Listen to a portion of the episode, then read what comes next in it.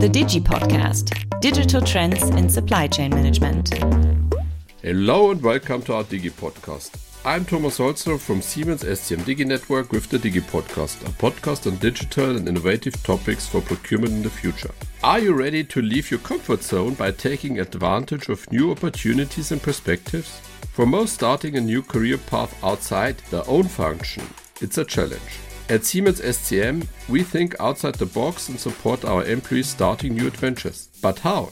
With me today are two women who have initiated a new program called Beyond Home Zone. Both are founding members of the SCM Digi network, digital experts for supply chain management, and very committed to explore new tracks for our employees. Hello Priska, hello Lien, it's great to have you with us. Hi Thomas, thank you for the invitation. Hey Thomas. Hi together. Then Let's start immediately. Tell me, what's the fancy name of Beyond Home Zone all about? As in the word itself, Beyond Home Zone is about going beyond, growing beyond your home zone, your home boundaries. It is a hands on format to discover new departments and eventually new job opportunities. So, how does Beyond Home Zone work?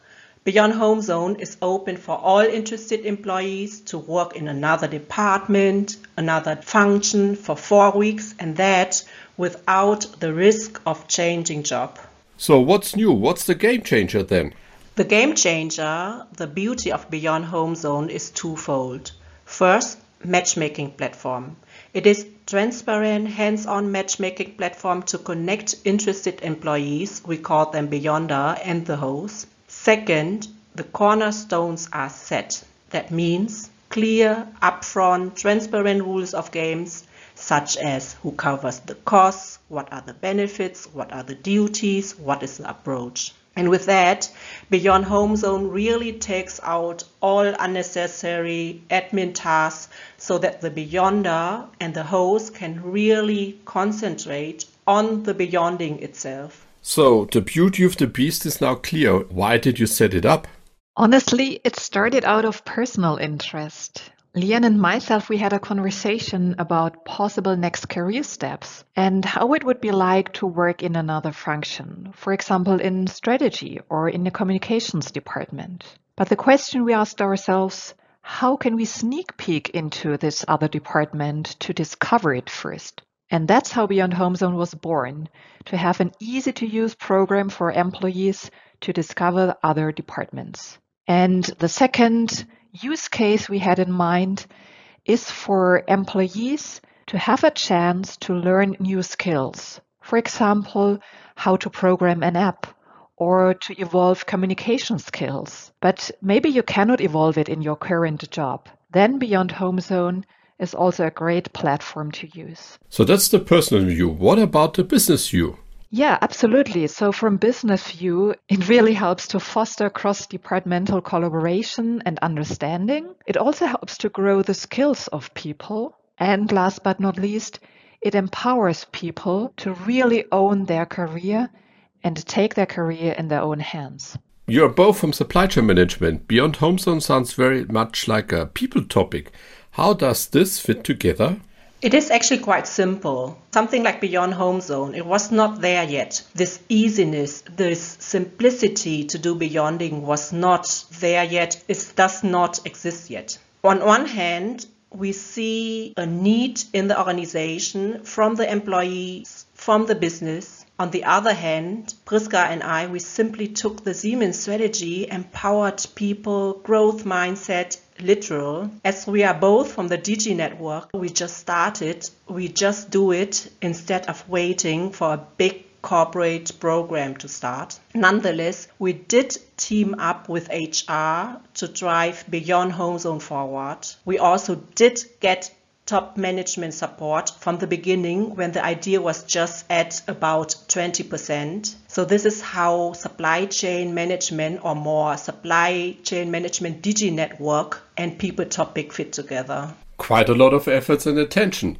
So what is the experience? How many beyondings or people have taken place so far? So far, eight beyondings have taken place, and there are around 20 potential upcoming matches. So, from the eight beyondings that have taken place, the feedback is really positive. So, just as an example, a colleague who is a buyer, he did a four weeks beyonding in cybersecurity because he wanted to enhance his knowledge about cybersecurity. And his feedback, and also from all the other seven people, is really positive because they say they had the chance to learn new things, acquire new skills, and also enlarge their network. So that's the beyonder perspective. And from the host perspective, they also say they have the chance to get to know new workforce, new people, and they also kind of educate promoters for their department and their topics. So sounds like a win-win, but is there also a flip side? Yes, there's also a flip side of the coin. So, what is really hard for the Beyonder is to completely stop his own or her own job, especially as we are all working from remote. And most Beyonders say that they have the agreement with their own team that they take care of urgent topics during the Beyonding, and the rest of the time they try to focus on the host station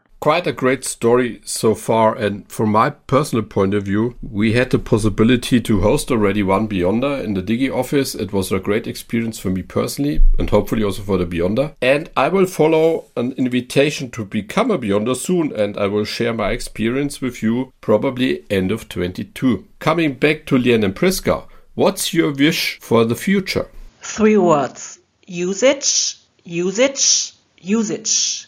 That means lots of offer from open-minded departments and lots of Beyonder match-made via Beyond Home Zone platform, like in Uber or Airbnb. That's our wish. And just try it. So from both perspectives, Beyonder and host, just give it a try to see what's really in for you. Simple wishes, so I hope they will work out. And now coming back to my Last but not least, and favorite question Who are you and what inspires you? I'm Priska. I have been working in procurement for around about 15 years in different functions and different companies. And what inspires me, or rather, who inspires me, it's really people who think outside the box and also people and leaders who truly empower others to think outside the box. I'm Lian.